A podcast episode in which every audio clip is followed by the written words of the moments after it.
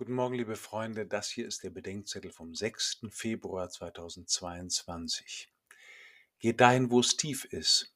Lukas 5, 1 bis 11. Ich erinnere mich gut an die Warnung der Erwachsenen im Freibad, nicht ins Tiefe zu gehen und im Meer nicht zu weit rauszuschwimmen. Wo Kinder nicht stehen können, ertrinken sie. Und draußen auf dem Meer sind die Wellen hoch und der Grund ist tief. Das Wasser ist unberechenbar und die Strömung gefährlich. Wer sich da raustraut, muss gut schwimmen können, sein Boot beherrschen und sich mit dem Wetter auskennen. Wer das nicht vermag, bleibt lieber im Hafen oder im seichten Wasser, selbst wenn das bei Ebbe oft nur noch eine brackige Pfütze ist. Fahr hinaus, wo es tief ist, sagt Jesus am Ende der Predigt zu Petrus. Professionell macht das keinen Sinn, weil die Fische nur nachts an die Oberfläche kommen, und selbst nachts hat Petrus nichts gefangen.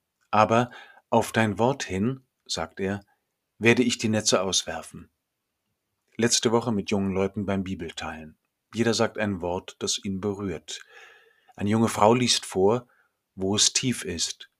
Und dann sagt sie, wir sollen dahin gehen, wo es in die Tiefe geht. Und wir die Menschen finden, denen es mit uns um Tiefes geht.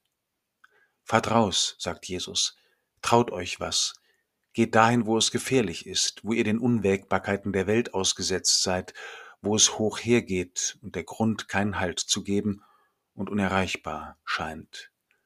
Vielleicht ist das auch ein Gebot der Krise, dass wir nicht im Flachen bleiben, in der Pfütze, da wo es nur oberflächlich um Gott und den Menschen, um die Kirche und die Schuld in ihr geht.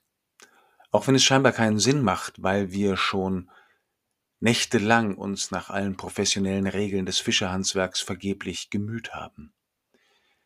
Als die junge Frau von der Tiefe spricht, denke ich, dass wir nicht zu spirituellen Flachwurzlern werden dürfen, die sich allein in der oberen Humusschicht des Heute festmachen, um dann im geistlichen Klimawandel unserer Zeit zu vertrocknen.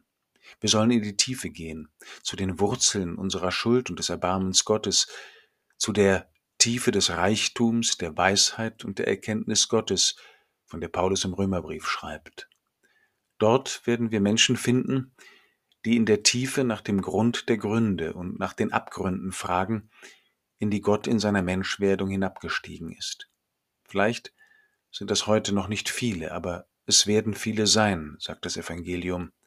Spätestens dann, wenn Menschen erfahren, dass die Kirche nicht Menschen wie Fische aus dem Leben in den Tod fängt, sondern sie wie Geliebte aus dem Tod ins Leben ruft.